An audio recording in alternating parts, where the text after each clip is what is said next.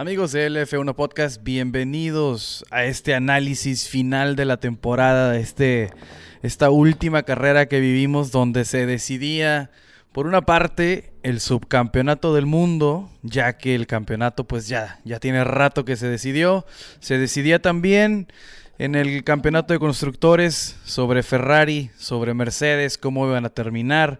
Habíamos platicado, Kiki y yo, que esa eh, velocidad que había encontrado Mercedes tal vez tenía que ver con las circunstancias de la altura en ambos países latinoamericanos. Vimos que pues fue como que latinamos, como que desaparecieron un poco los Mercedes, pero pues el tema caliente, el tema del momento, lo que todos vivimos y la final que estábamos viendo, la final que no era final, pero la tomamos como final, fue el subcampeonato del mundo, fue la pelea entre Charles Leclerc y Checo Pérez, fue para ver si Checo podía transformar ese segundo lugar en, pues precisamente el segundo lugar. Pero no fue así. La estrategia, los, este, los que venían con banderas azules, o Hamilton, o el mismo equipo, lo que quieras, falló o resultó y no resultó, como haya sido, Checo Pérez termina tercer lugar del campeonato al final de la temporada, Charles Leclerc es segundo, Ferrari eh, al final del día Ferrari en la última carrera decidió tener una buena estrategia o por lo menos atinarle. Entonces, pues nada que reprochar al señor Charles Leclerc hace lo que tenía que hacer, su jale es quedar en la posición más arriba posible. Entonces, no hay nada, no hay nada que reprochar al señor Charles, hizo un carrerón, pero pues el tema en boca de todos es o lo que le quiero preguntar a la gente que me mandaba tanto mensaje después de aquel post quali mm, donde mencioné que Red Bull no iba a hacer nada por ayudar a Checo y después había este, y no nomás a nosotros, sino en realidad, pues el sentimiento era como que ya ven, sí, Red Bull sí quiere ayudar a Checo, o de Red Bull sí le interesa X, Y, Z. Y mi respuesta a todo eso fue, miren los resultados y compárenlo con lo que dicen. Dicen que van a ayudar, dicen que van a hacer, pero bueno, Quique, te saludo, ¿cómo estás? ¿Cómo viste todo esto? ¿Cómo ves lo que dice Red Bull con lo que hace? ¿Cómo ves el tercer lugar? ¿Qué tal? Pues fue lo mismo, ¿no? Exactamente lo que esperábamos sucedió. No, no, nos, cayó un cubetazo de agua fría para nada. A, muchos probablemente sí les cayó, pero nosotros no. Nosotros seditos y tranquilos. Eh, business as usual, ¿no? Eh, la carrera, dentro de lo que cabe, también creo que fue representativo de lo que tuvimos a la temporada, ¿no? O sea, el primer lugar se nos fue desde el inicio y nunca más lo volvimos a ver. Eh, Checo peleando contra los Ferraris, queda por encima Ferrari eh, de Checo, vamos a decirlo así. Eh, y como dices, desaparecieron los Mercedes, pero pues se recuperaron, ¿no? Dentro de lo que cabe, se han recuperado bastante en la temporada. Ah, me gustó mucho ver la carrera de Betel. De Betel me gustó mucho ver la carrera, ¿no? Tuvo una muy buena despedida, de decirlo de cierta manera. La estrategia no fue la mejor, pero él corrió bien. Y en cuanto a Red Bull, pues sí, como te digo, ¿para qué nos hacemos ilusiones? Es, es, es, es el modus operandus de, de, de, de Red Bull, ¿no? Nada más un equipo de Max, dicen que van a hacer algo y tal vez genuinamente sí tratan de hacer algo, pero no saben, o sea, tratan de hacer algo por el segundo piloto, pero no está en su ADN hacerlo, entonces no saben cómo llevar dos estrategias para tratar de ayudar al segundo piloto. Ya no sé, está, está muy, está, está de locos Red Bull, quiero ver qué pasa cuando eh, algún día que se retire Max Verstappen, a ver qué pasa en ese equipo. Estoy hablando muy en el futuro, ¿no? Pero sí, eh, Leclerc se queda con el subcampeonato por tres puntitos, ¿no? Queda por encima de Checo porque también están preguntando a, mí conocidos, oye, ¿qué hubiera pasado si en la carrera pasada, no, no Abu Dhabi, la, fecha anterior, lo hubieran dejado pasar por lo mismo, hubiera ganado por un punto? La bronca era en esta, en esta era la buena, la que se tenía que poner eh, la de Puebla Max y pues no sucedió así. Pues mira, ya para entrar al tema calientito que es, ¿qué fue lo que pasó? No sé si vayas a compartir la misma opinión, pero desde la primera vuelta me di cuenta que todo lo que, todo lo, todo lo que dijo Red Bull de ayudar a Checo, ah, se lo repito y les, y les, y les, contestaba por mensaje de dientes para afuera. Las intenciones, las acciones se vieron claras en la pista, se vieron, este, nunca, nunca salieron de la línea, siempre fue Max, Max, Max, Max, Max, de principio a fin. En Brasil pretendieron querer ayudar a Checo y terminó por detrás de Max cuando lo pudo haber ayudado. En Brasil también en el sprint. No tenían por qué haber empezado Max enfrente de Checo si en realidad la idea era hacer que Checo ganara el subcampeonato. Entonces Red Bull tenía el subcampeonato en la bolsa pero no lo quiso usar. No lo quiso usar, dejó a Checo que lo hiciera solo, que de cierta manera, si lo quieres ver también así, pues está bien, ¿no? Que no le regalen nada a Checo, que no después le reprochen que eres subcampeón solo porque Max frenó. O solo porque te, que te cambiaron la posición, ¿no? O sea, bueno, ese tipo de cosas habrá alguien que lo diga. Pero bueno, Red Bull no le, no le ayuda a Checo. Uh, yo creo que en, cuanto a la carrera, porque yo creo que hay dos formas de ver esto, ¿no? Hay dos formas de ver el resultado. Puedes culpar, quizá puedes culpar a Gasly y Albon, que le quitan tiempo. Puedes mm, culpar a Hamilton por pelear justa, justamente la carrera fue como un guiño, ¿no? Como, como me la debías, cabrón, mm. y, te, y, te, voy a bloquear. Eh, que es perfectamente válido. Si a Checo se le aplaudió, a Hamilton se le tiene que aplaudir igual. Aquí no hay nada, nada de hipocresías ni doble moral. Si a uno le aplaudimos, se le aplaude al otro. Eh, la pueden ver de esa manera, ¿no? Que eso fue lo que afecta a Checo. Eh, y la estrategia, la verdad, yo creo que era la correcta, porque si se fijan, eh, la degradación que traía Checo era demasiada, no había como Checo podía eh, alargar la carrera como la alargaron Max y como la alargaron, la alargaron, este, la alargó también Leclerc, porque pues hay datos contundentes, ¿no? Que nos dicen por qué Checo no pudo, no pudo haber hecho esto. Y es que Checo traía una puesta a punto mucho más agresiva, mm, que consumía mucho más a los neumáticos y se notaba en, la, en el speed trap, en la trampa de velocidad. Checo iba casi, casi 29 kilómetros por hora más rápido que Max Verstappen iba más rápido que Leclerc, lo cual se traduce en desgaste de neumáticos, por lo cual tuvo que irse a esa estrategia. Entonces, esa es una. La otra es, lo dejas pasar en la primera curva, que Max atore a Leclerc y se acabó la fiesta.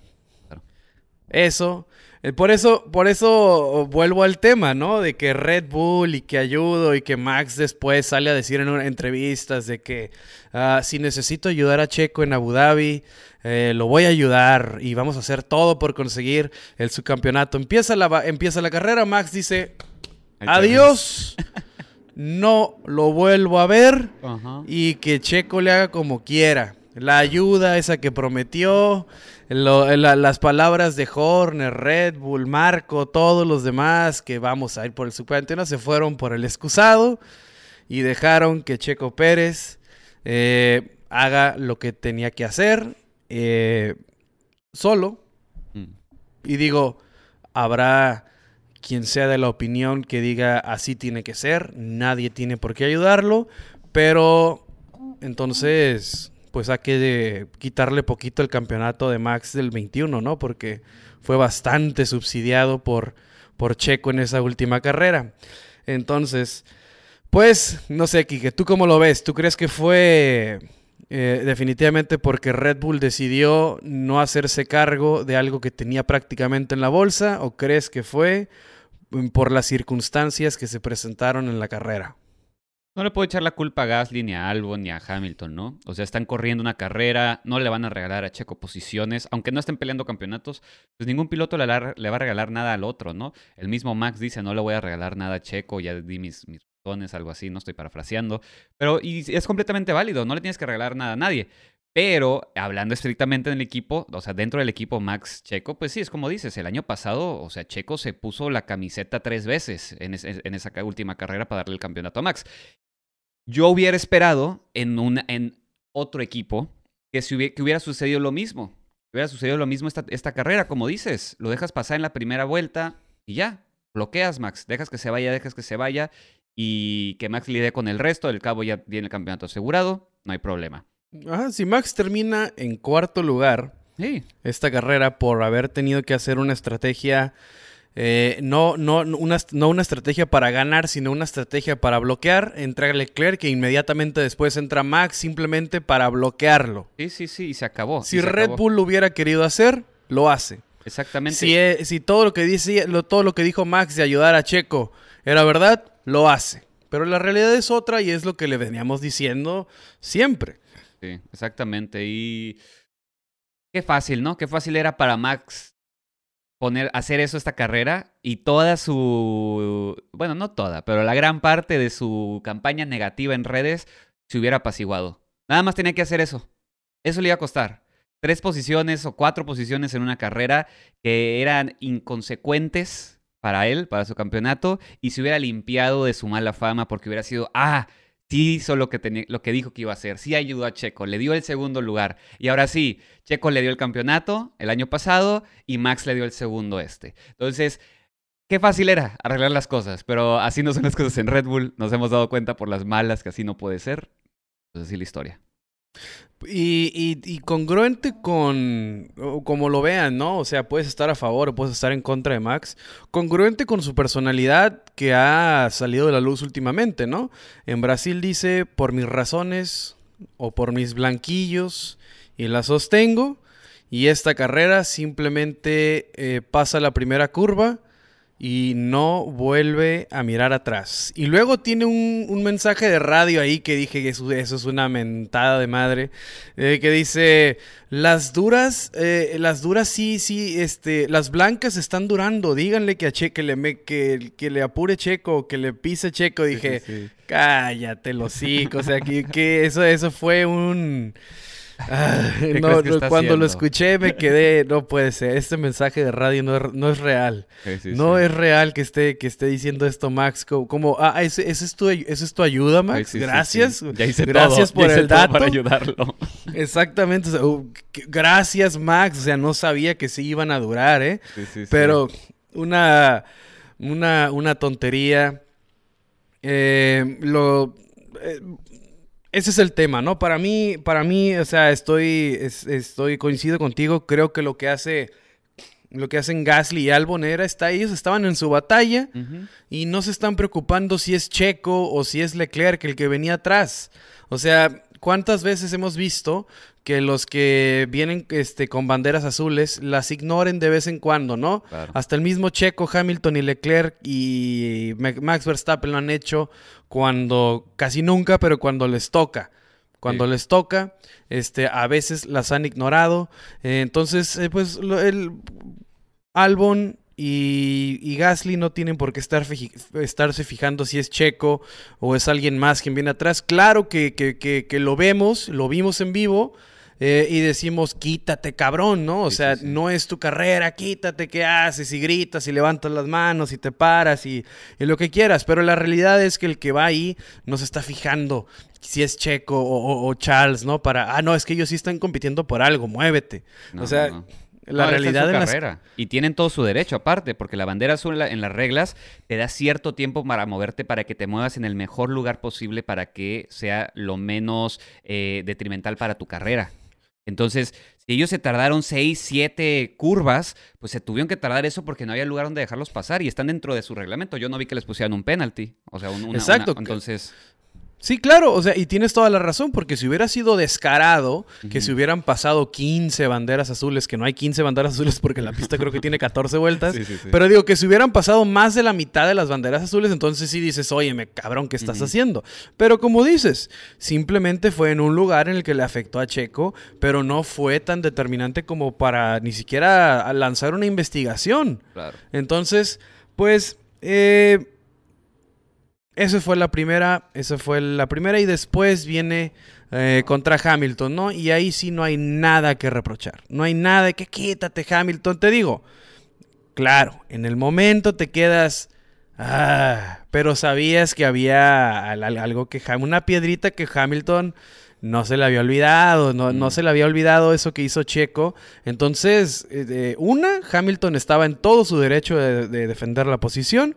Y dos, los pilotos no se les olvidan, no se les olvidan rápido ese tipo de cosas, ¿no? Entonces, Hamilton también le quita tiempo a Checo. Y al final, pues Checo termina. Ah, no, no, le, se termina eh, como a. ¿A cuánto quedó de, Leclerc Checo Pérez? Eh, creo que dos segundos. Dos segundos. Dos segundos. Entonces, pues mira, dos segundos y siendo... Como siendo benevolentes con, con la situación que, que, tuvo, que tuvo Checo con, con lo de Gasly, con lo de Albon, con lo de Hamilton. La verdad, en la mejor de las circunstancias y quitando eso, quizás hubiera solamente entrado a la zona de RS. O sea, la verdad, dos segundos es, es, es bastante tiempo. Quizás y sí, o sea, sí te quita ritmo y es difícil a veces recuperar el ritmo perdido, ¿no? Cuando entras en este tipo de situaciones. Eh, quizás lo hubiera alcanzado, pero pues lo decimos siempre, ¿no? Una cosa es alcanzar, otra cosa es rebasar.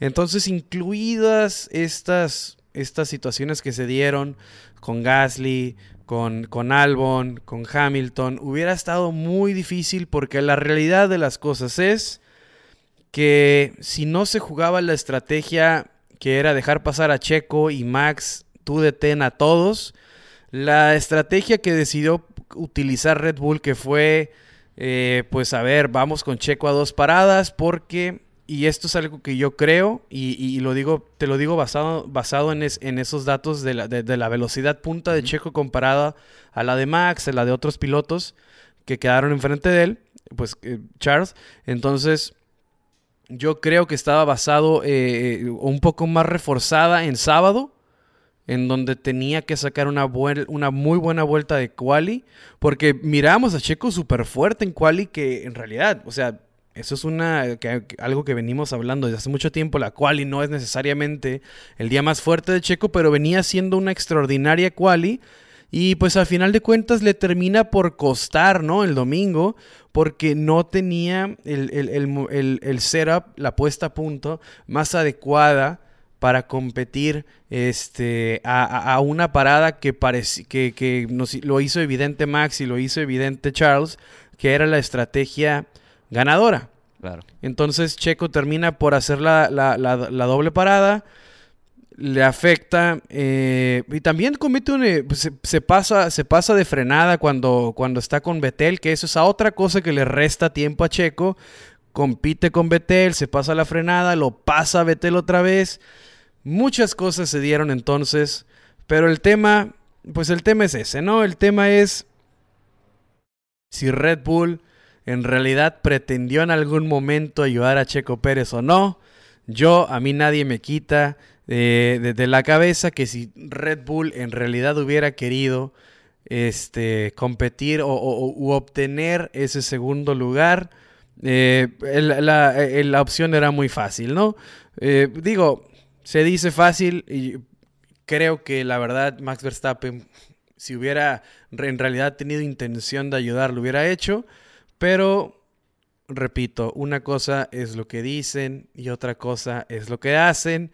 Y por lo menos se mantienen congruentes, así que Checo debería entender en dónde está ya por fin y saber ya con más experiencia cómo atacar el 2023, ¿no? Porque eh, si quiere hacer algo, lo tendrá que hacer solo, porque el equipo está para Max y así, así son las cosas, digo. Eh, eh, cuando no tenía nada que perder el equipo y, el, y su compañero de equipo, decidieron no hacer nada por él. Sí, yo creo que la postura del equipo fue hay que mantener a Max feliz, ¿no? Hay que hacer que Max que siga sintiendo que este es su equipo y que nunca le vamos a hacer una movida que él no apruebe. Entonces, eso hizo Red Bull, eso sucedió. Y una lección, como creo que eso es clave lo que dices, ¿no? Que Checo debió haber aprendido este año. O sea, espero, ¿no? Espero que haya aprendido una lección este año que le costó cara. ¿No? E- Emocionalmente, psicológicamente y anímicamente le ha salido muy cara la lección de este año de cómo lidiar con el equipo el siguiente año. El siguiente año Checo va a ser va a tener que ser un piloto que es de él para él porque probablemente no corra otro año. O sea, bueno, si sigue, si sigue en el mismo, porque es por dos años, ¿no? Si mal no recuerdo, el contrato que se le hace a Checo, hasta el 24 corre. 24. Exacto, entonces, si, si hace lo mismo Checo que este año, sí va a tener sus dos años. Entonces, ¿qué le, ¿qué le conviene a Checo más bien? ¿Qué le conviene? ¿Qué quiere él como piloto, no? ¿Quieres hacer lo mismo dos años más? O sea, estar literal a la deriva porque el equipo te va a dejar. O te avientas un año de rebeldía que siendo honestos, no creo que ganes el campeonato porque no vas a tener los mismos recursos y a la quinta fecha que vean que tú estés haciendo lo que tú quieres, te van a quitar más recursos. Eh, pero por lo menos te sales como tú te quisiste salir, ¿no? O sea, con, con, con el, eh, con, con el pecho en alto, por decirlo de alguna manera. Pero pues sí, es que ese- esa, es- esa es la situación en la que está Checo ahorita. También hay que verlo por su edad, hay que ver por las oportunidades que tiene en la Fórmula 1, por los contratos que se han, firmado para otros pilotos en los siguientes años. No hay muchos lugares, no hay mucho para dónde hacer. Entonces, ¿qué hacer? Yo, ¿qué haría? Yo trataría de hacer mi propia cosa el siguiente año y si me sacan del equipo, pues me sacaron. Pero yo soy yo y no soy checo y no estoy en sus lugares y no tengo que mantener una familia en base a mis carreras, ¿sabes? Entonces, es muy fácil para mí decir eso, obviamente. Entonces, pero pues sí. Y para agregar al tema de Max Verstappen, fíjate lo que dice. Y Mm. no podía, cuando lo decía, cuando lo leía, no podía creer que sea Max Verstappen el que decía esto. Pero es para agregar, ¿no? Para todos los que, que, que creían que Red Bull, que Max, en realidad pretendieron hacer algo por Checo. Esto es una, esto es un algo que dice Max al final, ¿no? Ya no, no fue necesariamente al terminar la carrera, pero dice. This is. eh, le pregunta una reportera si en realidad no pudo él mejor detener a Charles Leclerc para, para que Checo lo alcanzara. O sea, ¿por qué no. ¿Por qué no lo detuviste, va? O sea, ¿por qué, por qué no ayudaste a tu compañero de, de equipo de esa manera? Claro. La respuesta de Max. This is quite a tricky call to make. O sea, es una res- eso es, es, es, es una es una estrategia bastante difícil de, de, de- ir de decidir por ella, dice. Eh, you also you also don't want to end up, of course. dice, no quieres terminar bloqueando al piloto. Dice, eso en realidad es, es justo, es correr justo. Dice, yo no creo que esa sea la mejor manera de terminar la temporada. Y no podía, la verdad, creer que Max Verstappen estuviera diciendo eso. O sea, Debieron poner Es- abajo de eso, Checo, you- you're a legend. es lo que Ah, dice eh. cuando bloquea. o sea, no, ¿cómo es posible? O sea, el sinvergüenza que es Max. Verstappen, que diga, no creo que sea la mejor manera, ¿no? Bloquear para, para que gane Checo. No es como que yo gané un campeonato gracias a eso, ¿verdad? Eh, la verdad es, es, es una asquerosidad, la verdad. Max Verstappen es, es un pilotazo. Max Verstappen es un pilotazo. Max Verstappen ganó este campeonato por el talento que desborda. Ujú. Pero es un sinvergüenza. Su calidad un como persona deja que, que desear, ¿no? Es un cochinero de persona. es, es un malagradecido. Eh, o sea, ¿cómo es posible? O sea, la verdad, yo creo que le hace falta, le hace falta un guía de, de relaciones públicas. Yo sé que tiene como 15, pero deberían de despedir al que tiene ahorita. Porque no es posible que lo dejen hacer ese tipo de declaraciones de que no, bloquear no es precisamente, no es, no es ético, no es justo ese tipo de estrategias. Cabrón, tienes un campeonato gracias a eso y ahora resulta que no es justo. Sí, sí, sí. O sea, no lo puedo creer. No, no, este, este, pues digo, para que terminen de conocer. Y, y, y, y, ok. Ok, esto. Ese es Max Verstappen. Ajá. Pero. Pues así eran, así eran, así son todos, ¿no? Lo que pasa es que ahora es el piloto de casa. Es el piloto que te ayudó. Es el piloto que, que, que, que, que, se la ha rajado una y mil veces y que ha, que ha estado en el simulador horas y horas y horas. que ha, le han puesto las partes buenas y las partes malas y básicamente Max está solamente recibiendo lo que ya, lo que ya aprobó Checo. Y eso es, esa es, esa es la respuesta, esa es... eh, El es agradecimiento. el agradecimiento, eso es como que, ah, no, no, no me pude molestar es las, las dos carreras finales porque no me parece justo. Porque te- una vez, la, pri- la primera que porque tiene sus razones y la segunda que porque no le parece justo. ¿Tú crees, ¿Tú crees que algún otro campeón del mundo en esta misma situación se hubiera comportado igual? Vamos a... Luis Ha- ¿tú crees- Lewis ah, vamos Hamilton. Luis. ¿Tú crees que Luis hubiera hecho lo mismo? No, no, no, Luis lo hizo. Ajá. Luis le dio en el 2017 en Hungría, Ujú. Luis Hamilton estaba peleando el campeonato contra Sebastián Vettel. Sí.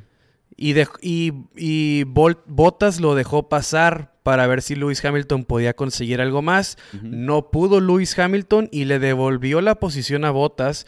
Aún así, Lewis estando Peleando. compitiendo, Sí, sí, sí. peleando por el campeonato, no tenía el campeonato todavía. Y, se lo de- y le devolvió la posición a Bottas. Entonces, El- una, de la- una de las situaciones más infames en la historia de la Fórmula 1 es cuando le dicen a Barrichello que deje pasar a Schumacher. ¿no? Claro, claro. Por eso incluso a veces hasta le dicen a Checo que es el barriquelo, Ujú. el barricheco, o el, el- Sí, sí, el- sí. el- no sé qué, cómo es el apodo. Y Schumacher después frena para dejar pasar a Barrichello. Sí, sí, sí. Ya para que Schumacher lo haya hecho, güey. O sea, Que ya- no, que no significa absolutamente nada en la historia para Barrichello ese gesto de Schumacher. Ajá. Pero es el tipo de persona o de, cam- o de campeones que son estos dos. Y luego tienes a Max Verstappen. Que, que- que tienes toda la razón en algo que dijiste hace rato. Tan fácil que era... Para mí no, no la limpiaba esa imagen. De ninguna manera limpia la imagen, pero calmaba las aguas. Ujú. Calmaba las aguas, tranquilizaba a la gente. eh, hoy, hoy no hubiera podido estar hablando yo de, de- de decir de que, pues miren, una cosa es lo que dice Red Bull, una cosa es lo que dice Max Verstappen y otra cosa son lo que pasaron en las 58 vueltas. Claro. Las 58 vueltas donde dejaron a Checo a que se rasque con sus propias uñas cuando son dos monoplazas totalmente diferentes, ¿eh? porque la evidencia es, es, es, contundente. Dos monoplazas completamente diferentes, el de Max y el de Checo, donde dejaron a Checo a irse por todas con, con solo sus recursos. Nadie estuvo, ay, Hannah Schmidt, Hannah Schmidt, o sea, la estrategia no fue la óptima. Pero era lo único que había. Claro. Y nada, yo, eh, hoy, nadie se acordó de Hannah Smith. Entonces, pues muchas cosas, muchas, muchas deducciones. Por eso nunca es la primera vez que la menciono, porque no es la primera vez que, que, que, que- que- o sea, ya lo he visto muchas veces y por eso no, no, no, la- no alardeaba mucho cuando ella hacía estrategias buenas, porque todos hacen buenas y malas, entonces no la vas a, no la vas a lavar cuando, la, cuando le atina y no la vas a pedrear cuando no, entonces Claro. la, la mencionas ahorita hasta el final porque quería hacer ese punto. Porque a veces a la tienes aquí y a veces, a veces no. Entonces esta vez, te digo, esta vez optaron por, por hacer una puesta a punto mucho más efectiva en sábado. Esa era la estrategia. La estrategia no hablo de la estrategia de domingo, hablo de la estrategia del fin de semana, porque eso también cuenta. Exacto. ¿Cómo vas a abordar el fin de semana? La, la abor- la estrategia del fin de semana fue, vamos a ir con todo, con, Ch- con Checo el sábado y el, y, y el domingo eh, Max nos va a ayudar o no sé. eh, Eso es otra Es cosa. que eso es lo chistoso. ¿qué- Si qué- ves, si ves la ult- si ves dos años de carreras de Checo, tú sabes que su jale es recuperar lugares. ¿Por qué le estás poniendo una estrategia que le va a beneficiar el sábado, pero lo va a dejar en calzones el domingo? No es, no es Checo ese piloto. A Checo le pones una estrategia que más o menos el sábado le ayuda y el domingo puede recuperar lugares. Hay que recordar, para los que no saben, está el Park Firm. Eh, dejas el carro listo y no lo puedes mover después del sábado. Entonces necesitas balancear el carro para la quali y para la carrera. Y como ya lo hemos visto muchas veces, Checo es un piloto de recuperar lugares, no de calificar este enfrente y defender la posición. Totalmente de acuerdo. Que eso es algo que tiene que mejorar Checo. Eso no es Obviamente, algo- obviamente. Eso no es algo también como para alabarle. No, no, no, pero no, eso es- no. eh, pero tienes razón en que esas son las características del piloto. Exacto. Tienes que sea, explotarlas, ¿no? Si ves que tu es- equipo no es bueno para defender, pues a ver, mueve la alineación para que pueda hacer algo.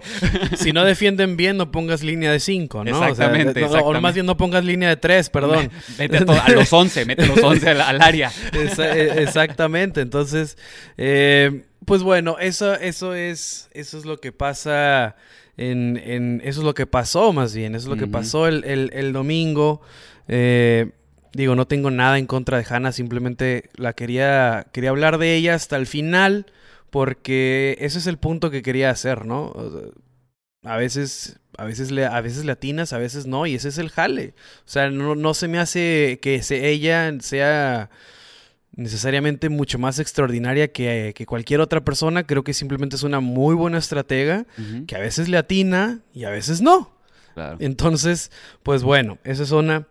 Max Verstappen debería conseguir o otro, alguien que le, que le escriba, ¿no? ¿Qué decir? Deja de decir tanta tontería.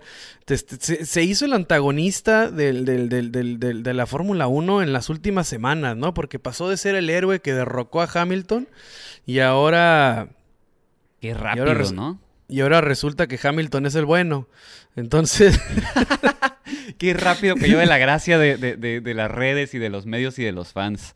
le Sí, estaban sí. dedicando, le estaban dedicando unas porras de porque que- Hay que videos, de hecho, que de hecho hay hay, dice- hay videos y, y una cantidad de mexicanos sorprendente en, en Abu Dhabi. Yo creo que son los que estaban fueron el domingo a Abu Dhabi. Yo creo que de ahí se fueron a Qatar. A lo mejor por eso había tanto mexicano. No, puede ser, puede ser, sí, no, sí, sí. eh, digo, eso, eso me imagino yo, ¿no? Pero bueno, ese es el tema Red Bull. No sé ustedes en casa qué es lo que piensen. Eh, escríbanos cuál, qué, qué, qué piensan, ¿no? ¿Fue, ¿Fue interno el problema? ¿O, definitivamente ustedes culpan a Gasly, Albon, a, lo que pasó con Vettel, a lo que pasó con Hamilton? Porque, pues digo, cada quien tiene su opinión, no, no necesariamente una cosa es 100%, ¿no? Entonces, pues ahí, ahí yo, yo, yo, lo que, yo lo que hago es decirles, yo creo que Red Bull tenía el, sante- el sartén por el mango, yo creo que si Red Bull hubiera querido, la estrategia era muy sencilla. Pero bueno, Exacto. esa es una. Eh, lo demás, pues Charles Leclerc es subcampeón del mundo. Como te digo, ¿no? Ferrari erró muchas veces, tuvo muchos errores en la temporada. Pudo haber sido incluso un subcampeonato mucho más fácil, Sí. que ni siquiera tuvo que haber llegado a estas instancias. Pero, ¿cómo, cómo ves tú? ¿Tú crees que fue la estrategia eh, perfecta o le atinó de chingadera? Porque igual y lo pasa Checo y estuviéramos hablando de que Ferrari otra vez con esa terrible estrategia una sola parada cuando era dos Ferrari. Sí, sí, Por sí, favor. Sí, sí, sí, claro. Yo creo que le atinó. Mira, no, no tengo datos para decirte si le atinó por pura chingadera o, o no. Pero viendo de nuevo, vamos a remontarnos a lo que hemos visto de Ferrari en los últimos años y sus estrategias. Puro pedo. Yo creo que le atinaron y dijeron, a huevo, lo hicimos, le atinamos, así era, así era desde un principio, lo sabíamos, pero ni pedo, o sea, no, ni sabían lo que estaban haciendo. Pero le salió, le salió. Y como tú dices, fue un subcampeonato de- del campeonato de constructores muy traba. O sea, ellos solitos se metieron en ese problema, ¿eh? Porque tenían una ventaja muy, muy, muy, muy eh, clara. Y Mercedes no era un equipo que pintaba para nada. Así que poco a poco se fueron metiendo en esta camisa de once varas. Pero al final le salió.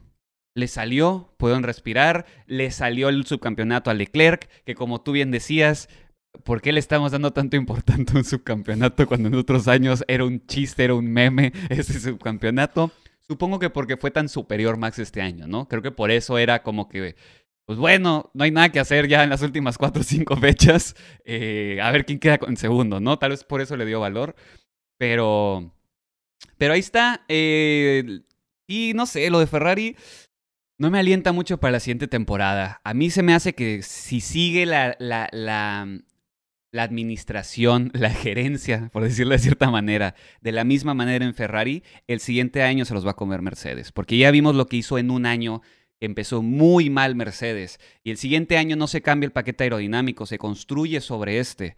Así que si sigue con este equipo eh, estratégico, de desarrollo, de, toma de decisiones internas, yo sí veo que Mercedes se lleva el segundo lugar el siguiente año. Pues yo no sé si se lo lleva, pero ojalá compita mucho más de cerca, ¿no?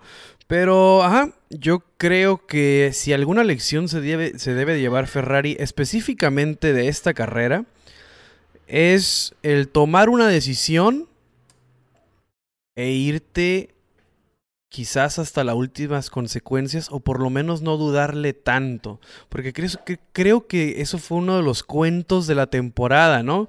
El, el, el eh, pues nos damos al plan, al plan G, nos vamos al plan W, mm. nos vamos al plan eh, Z, nos vamos al plan, o sea, tenían 30 planes y estaban modificando la estrategia cada 30 segundos y hoy en Abu Dhabi dicen, nos damos una parada y a una parada hasta el final. y, y, les terminó por funcionar. Entonces yo sé que hay eh, situaciones en las que se tiene que cambiar forzosamente. Pero se deberían llevar una lección también este, esta, esta carrera de, ¿sabes qué? A veces, a veces jugártela hasta el final con esto, hacerle caso al piloto, funciona. Entonces, Creo que es eso, eso, es eso es clave, lo que acabas de decir, escuchar al piloto. Creo que eso, eso, eso es lo que debió llevarse Ferrari más que nada. Hay que recordar las veces que Carlos les dijo que no y funcionó. Y las veces que Leclerc les dijo que no, hizo caso de todas formas al equipo y se vino abajo todo. O sea, esas fueron varias veces esta temporada que sucedió eso. Y ese, y, y hablando de Carlos, ¿no? Fue alguien, fue otro que jugó, que, que, ahora sí jugó en equipo, mm. porque hubo un momento en el que Carlos estaba detrás de, de, Charles y dije, no, se va a meter Ferrari en este tema. Y no, definitivamente Carlos jugó en equipo, no se metió con, el, con, con la estrategia o con la carrera de, de, Charles, lo dejó irse y, y progresivamente Carlos fue haciendo su carrera más ya en contra de los Mercedes que ir a molestar a, Charles, ¿no? Entonces obedeció la, la, orden de equipo y, lo hace bien porque era lo que se tenía que hacer porque ahora el subcampeonato es, es importante. Pero eso es algo, eso es, mira, fíjate qué, qué, buen tema. Vamos, hay que hacer una pequeña reflexión nomás de eso. A ver. Porque para ver cómo, cómo, cómo seguir de aquí en adelante. ¿El subcampeonato lo vamos a celebrar? ¿Sí o no? Porque hay dos, hay dos, hay de dos. Una, o se toma, le tomamos en serio el, el, el, el, mérito, el esfuerzo que hace el subcampeón y le damos entonces todo el crédito del mundo a Nico Rosberg, se lo damos a Valtteri Bottas, se lo damos hoy a Charles Leclerc, y a todos los subcampeones en la historia. O, pues no, es el primer perdedor porque no me acuerdo que nadie estuviera festejando el subcampeonato de Lewis Hamilton 2021, ¿ah? O en, las palabras, en las palabras de Ricky Bobby, si no eres primero, eres último, carnal. Así que, o sea, es que lo que dices es completamente válido cuando hemos visto los campeonatos que se deciden así al, filo en la navaja, ¿no? 2012. Eh, Nadie celebró el segundo y tercer lugar del campeonato. ¿Por qué tienes que? Hay solo un campeón. No son podios esto. No es un podio, o sea, es, es el campeonato. Entonces, por eso me da mucha risa que estemos celebrando un subcampeonato cuando en toda la historia de la Fórmula 1 no se ha hecho, porque no se trata de eso la Fórmula 1. Si estás corriendo con dos pilotos, pero en realidad solo hay un campeón. Entonces lo que dices es completamente válido. ¿Acaso ya eh, llegamos a un punto de, wokeness en, en, Fórmula 1 que ahora les vamos a dar premios de, de, participación a los otros lugares? O sea, cuando ganas el, el Mundial de fútbol le celebran el segundo lugar al equipo. No, se siente peor. Al porque contrario, se quitan la medalla, ¿no? Exacto, porque estuviste así de lograrlo y no pudiste. Creo que esa es la, la, la postura que deberíamos tomar todos, ¿no? Porque estamos, de, de, cierta manera, le estás quitando como mérito al primer lugar, yo siento, porque es como que, ay, casi lo lograste, no importa, hiciste muy buen trabajo, el siguiente año va a ser tuyo. Cuando antes era, no lo lograste, no manches, no lo lograste, o sea, y, y, era estas remontadas, ¿no? Estas, estas épicas remontadas de que, de, de, por ejemplo, Luis perdió el campeonato y fue otra vez trabajar desde cero, empezar a darle, empezar a darle lo que hizo Nico Rosberg. Se aplaude mucho más porque fueron años aplastantes lo que le hizo Lewis. Y logró uno, por lo menos una vez vencerlo. No fue, ah, me ganó, pero mira cuántas veces quedé en segundo, carnal, ¿eh? ¿Eh? ¿Qué hubo? eh, ok, sí es cierto. Por ejemplo, en 2018, ahorita que se acaba de retirar Betel eh, nadie está diciendo, hoy aquel subcampeonato del 2018. Exacto. Exacto. Qué gran subcampeonato. Qué gran subcampeonato. Al contrario, ¿no? Le dices, no, chocaste en Alemania, muerto. Ah. O sea, ¿cuánta gente no, no hizo menos a Betel por quedar en segundo lugar en 2018? Pero de alguna manera en 2022 el segundo lugar ha recobrado una importancia descomunal. Claro.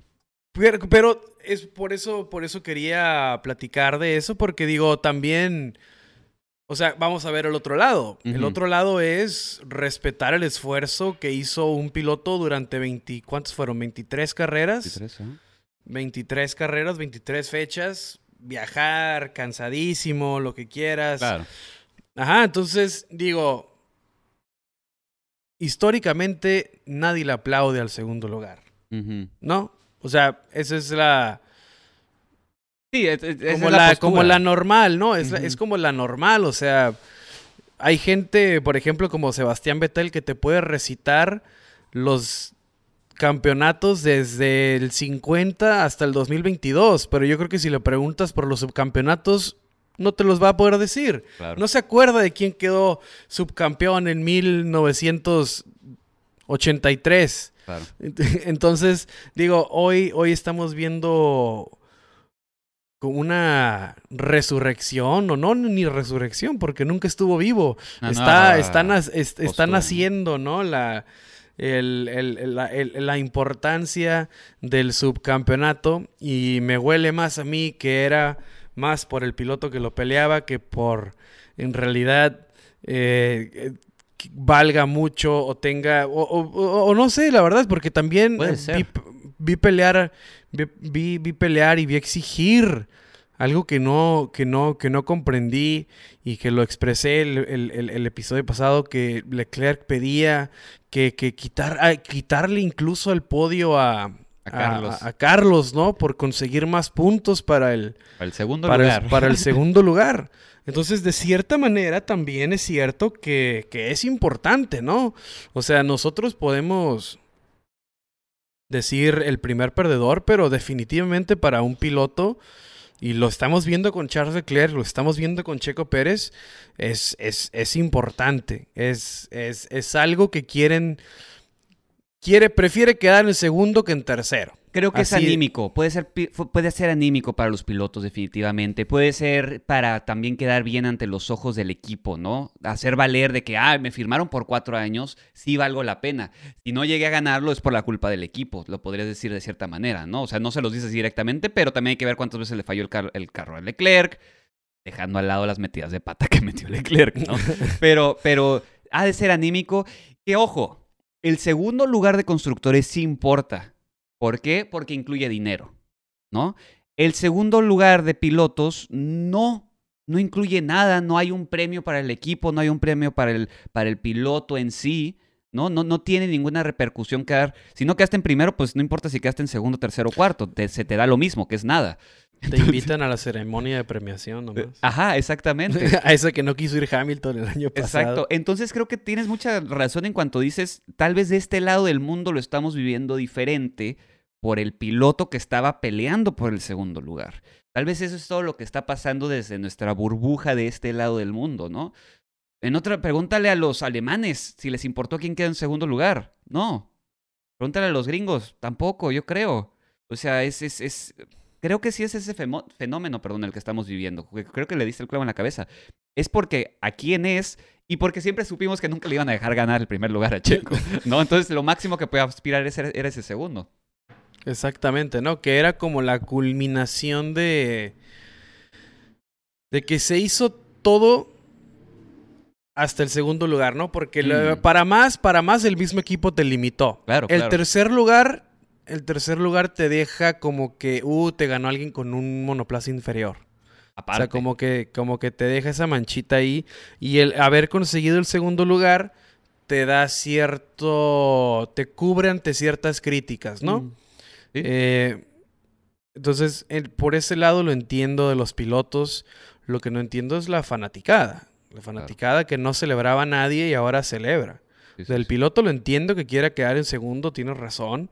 Eh, anímico, para, para justificar mi, mi, contrato. Lo que no entiendo ahora es la importancia que se le da de fuera al segundo lugar.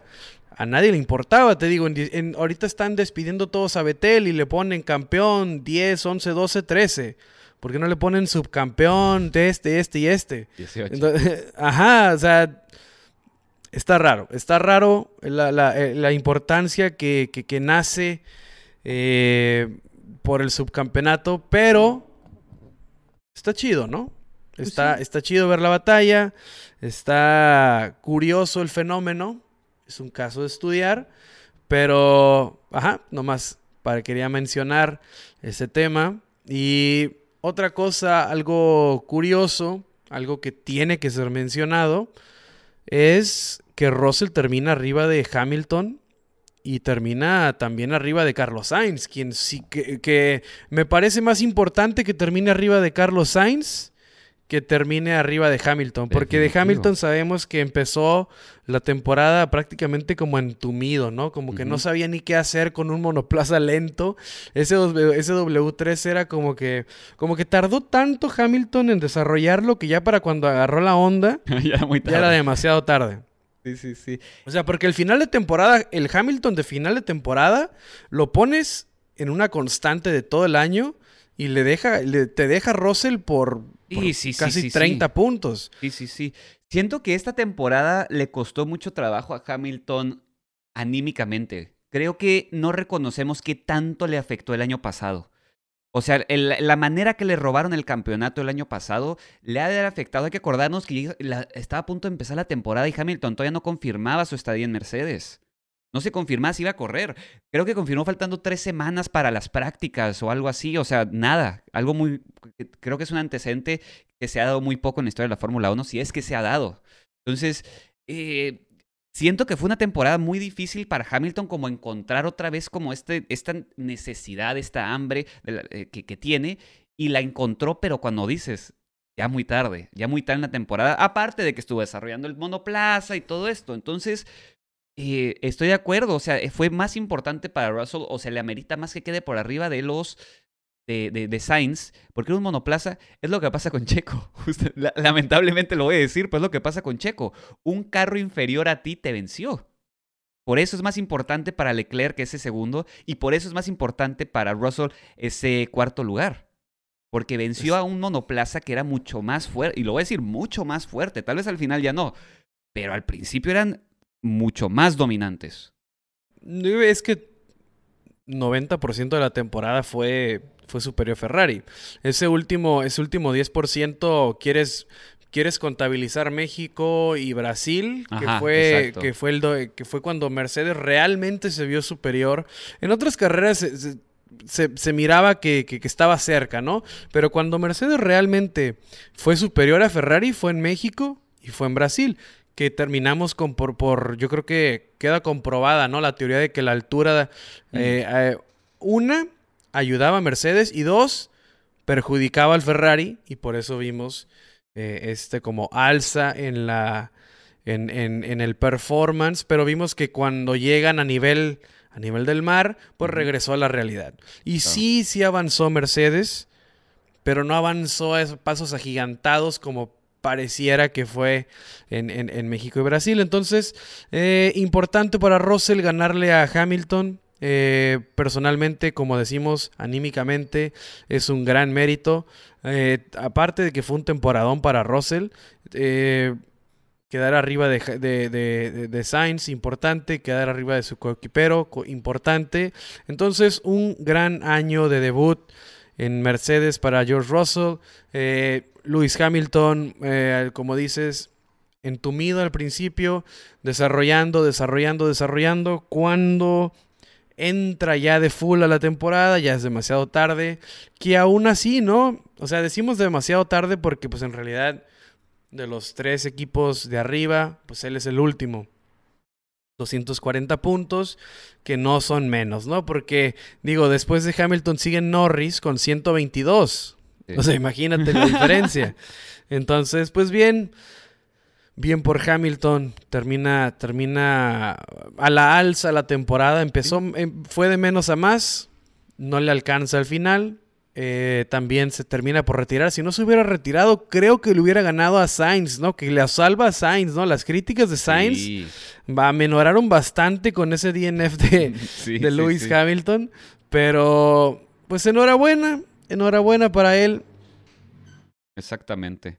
ahí, va, ahí va Mercedes.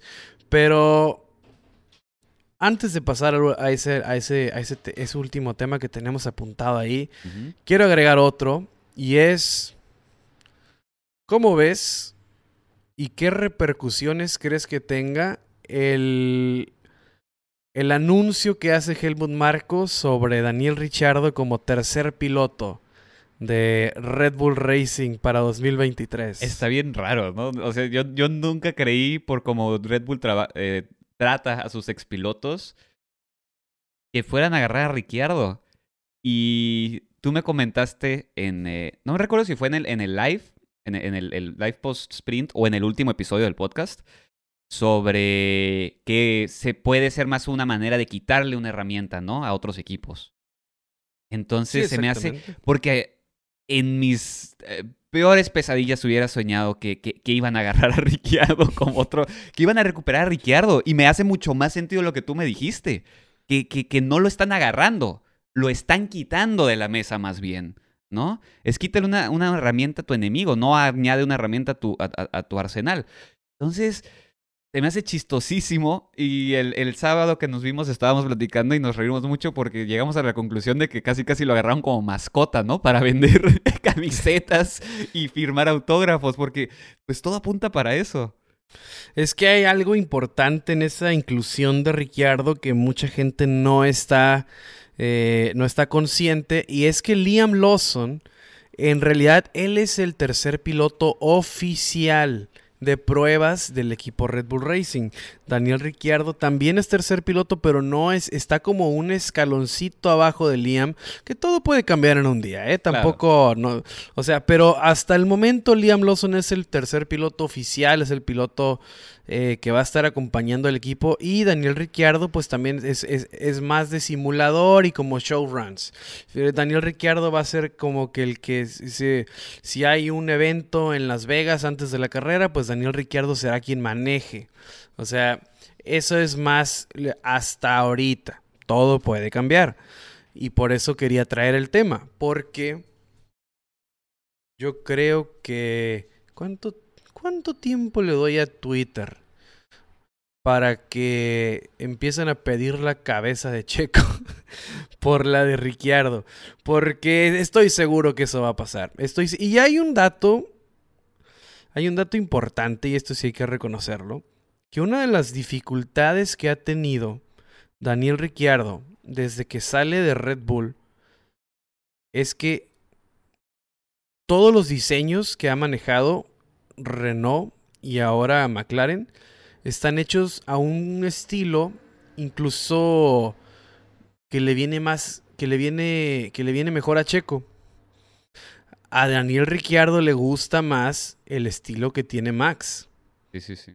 Entonces, el RB19 será más al estilo de Daniel Ricciardo que el de Checo Pérez. Pero bueno, esa es una.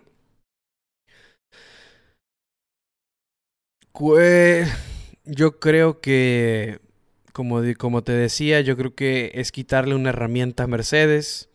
Pero qué vueltas da la vida, ¿no? O sea, Daniel Ricciardo se salió de Red Bull para no competir con Max Verstappen y ahora vuelve como su chofer prácticamente, ¿no? De tercer piloto.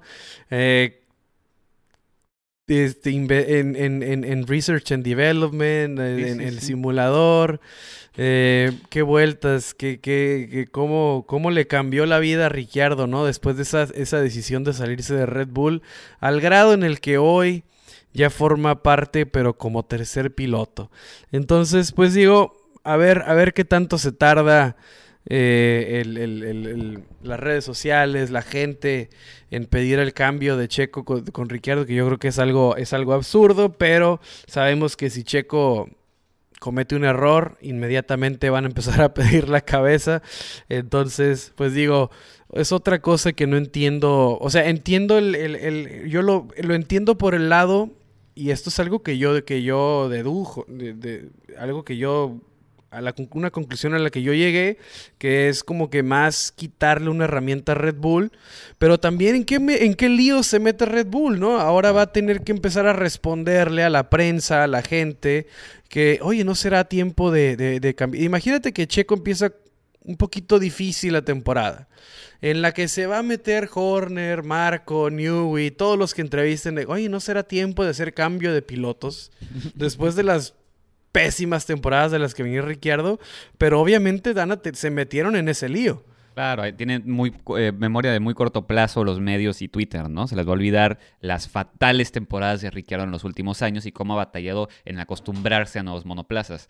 Ahora, poniéndome el gorro de aluminio, no sé si una, sea una manera de presionar a Checo para decirle tienes que hacer lo que digamos la siguiente temporada. Porque la primera que nos Ah. hagas, entra Ricciardo. Te pones de rebelde a querer hacer lo tuyo, te pones a pelearle a Max Verstappen en la primera vuelta.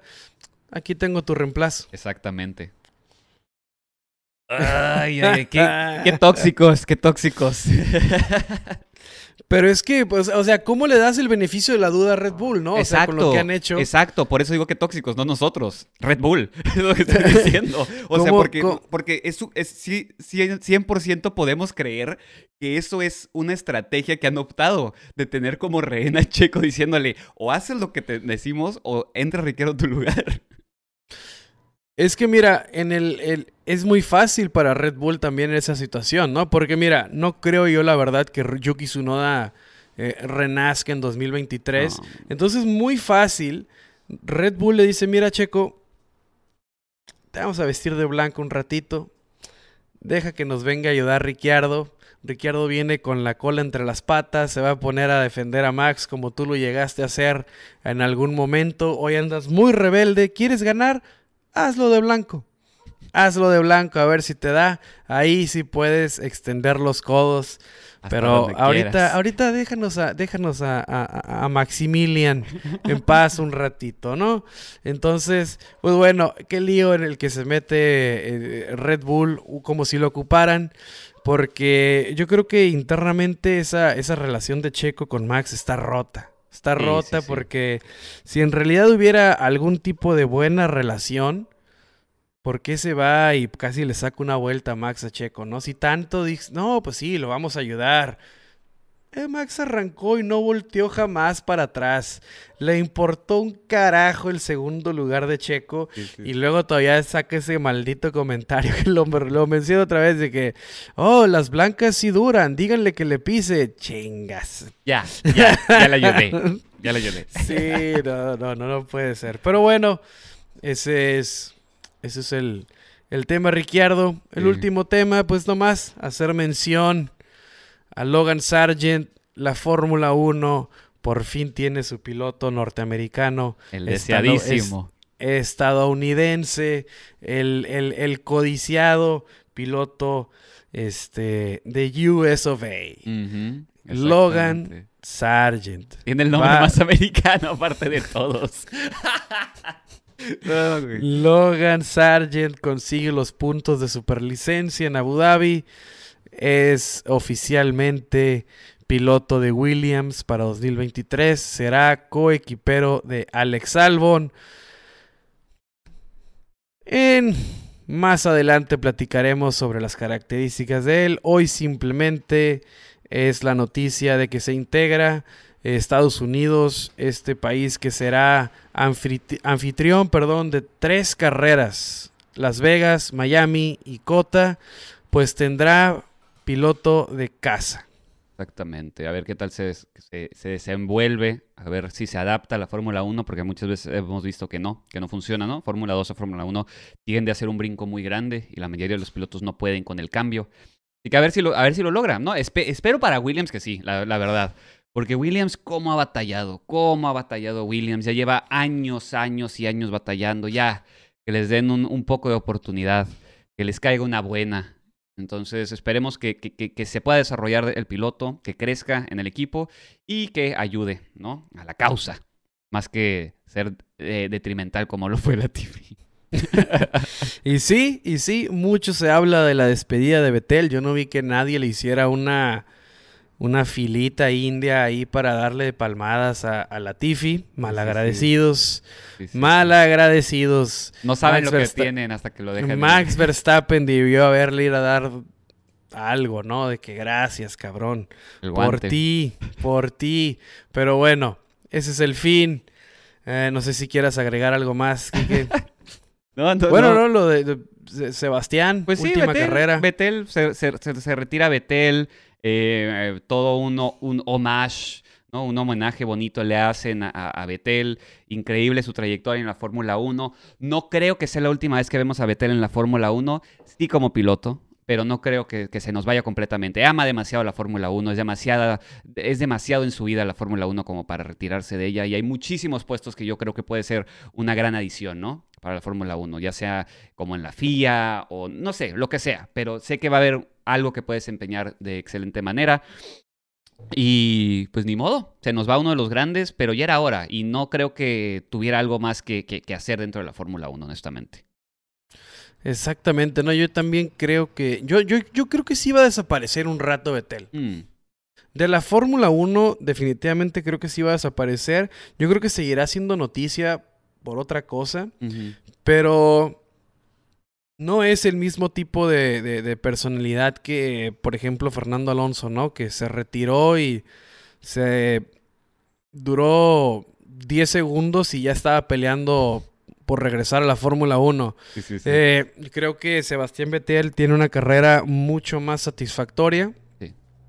Y no digo, cuando digo satisfactoria no es por, por hacer menos a Fernando, pero la espinita de Fernando por ese tercero es mucho más grande que la que tendrá, la que pueda tener Sebastián Vettel por conseguir un quinto. O sea, Sebastián Vettel tiene cuatro campeonatos del mundo, es un piloto, es un campeón mucho más satisfecho con su recorrido Por, por, por, la categoría que, Sebas, que, que, por ejemplo, Fernando Alonso, ¿no? Que cuántos años tiene Fernando Alonso y aquí lo tenemos todavía eh, dando gran espectáculo, siendo un piloto súper veloz y que sigue peleando, pero el, punto es que sigue peleando, ¿no? Por, por, por ese tercero que digo, en los equipos en los que está definitivamente no, se ve que esté cerca, pero ahí sigue, ¿no? Ahí sigue y no se rinde y, y, y alguien, este mucho más satisfecho como lo es Sebastián Vettel, se da cuenta que pues los años que le pudieran tal vez quedar en Fórmula 1 no iban a ser los más entretenidos, los mejores, y mejor decide ponerle un alto, retirarse eh, como uno de los, de los favoritos de la afición. Eh, hoy en día no puede dar un paso mal Vettel. Yo me acuerdo por ese 2011, 12, ¿no? La verdad, no sé si, cuánto tiempo tengan viendo Fórmula 1, pero yo me acuerdo de ese Sebastián Vettel y era, era, lo odiaban más que a Hamilton y, ahora es un santo, ¿no? Ahora es un santo. Ahora es un santo, ¿no? Pero bueno, eso son, son, es, así es, así es la afición. Y, igual yo, ¿no? Yo la verdad no era como que el, el, el, super fan de Betel en esos años, pero hoy, hoy le agarré cariño mm. a la imagen de Betel. Se me hace, se me hace un tipazo, aunque cuando estaba en Red Bull era, era, era odioso el cabrón, o sea, era egoísta, odioso, sangrón. Y sí, era chistoso, o sea, pero en realidad lo, las actitudes que tenía, pues era, pues eran las típicas de la edad. Entonces, por eso también a veces, a veces, a veces me recuerda mucho a Max, pero Max sí se está, sí se está pasando de la raya un poquito Max. ¿no? Sí tiene actitudes que no tenía, que no tenían este tipo de, de, Se me hacen mucho más. Para la edad se me hace mucho más maduro. Claro.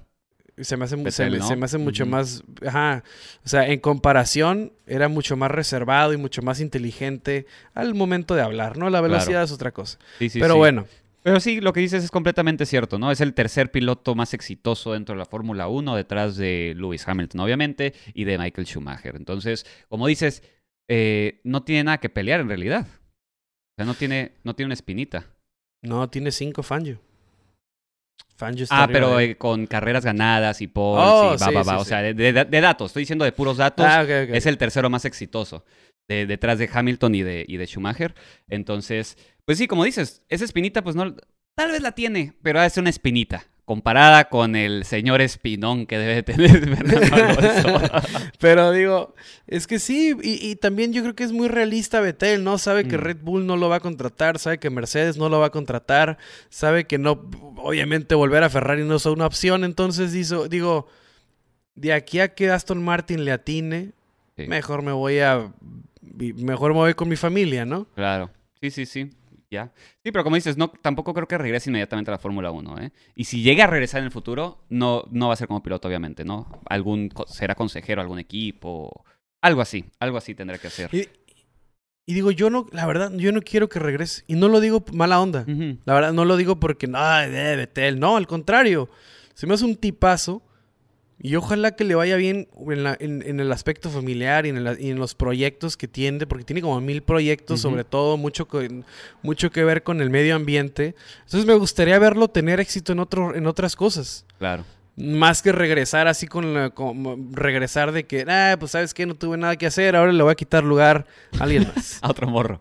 Ajá, entonces, la verdad prefiero, prefiero ver a Sebastián Vettel como, como veo a Nico Rosberg ahorita. Exactamente. Ándale, exactamente, exactamente. Pero bueno, eso va a ser el episodio de hoy. Eh, la siguiente semana, como todos los años, les tenemos una recapitulación de temporada, ¿no? Hay que ver cómo, cómo, cómo se desarrollaron los equipos durante la temporada, nuestras expectativas al inicio y al final de temporada se cumplieron o no se cumplieron y qué pinta para el siguiente año, ¿no? Así que no se lo pierdan, ya saben. Eh, pero pues bueno, esas fueron las fechas del 2022. Fue una temporada muy interesante. El nuevo paquete aerodinámico nos dio mucho de qué hablar. Eh, el dominio de Max eh, nos dio mucho de qué hablar. Y, y él mismo, de la parte de su dominio. Pero bueno, esas fueron las carreras. Siguiente episodio les decimos, tenemos el resumen de, toda la temporada, perdón. Así que, pues yo creo que con eso nos vamos a despedir, Jorge. Eh, amigos, recuerden preguntas, eh, comentarios o sugestiones. Háganlo en redes, háganlo en redes sociales. Eh, recuerden seguirnos en Facebook, Instagram, Twitter y YouTube. Arroba LF1 Podcast. Acuérdense, si les gusta el contenido, nos ayudan muchísimo con un like, con cinco estrellitas o las estrellitas que ustedes deseen en Spotify. Pero ya saben, escucharnos Spotify, Apple, Google, Amazon, tu plataforma favorita, ahí vamos a estar. Te agradecemos, pues no solo por hoy, sino por toda la temporada, por todo el año 2022. Te agradecemos a ti que nos estás escuchando eh, por sintonizar cada semana. Entonces, muchas, muchas gracias. En serio, se los decimos de parte de Kike y mía por estar escuchándonos, por estar eh, comentándonos, por darle like. Eh, se termina una temporada más y pues nada, muchas gracias a todos ustedes. Bueno amigos, nos vemos la siguiente semana. Cuídense mucho. Chao. Bye.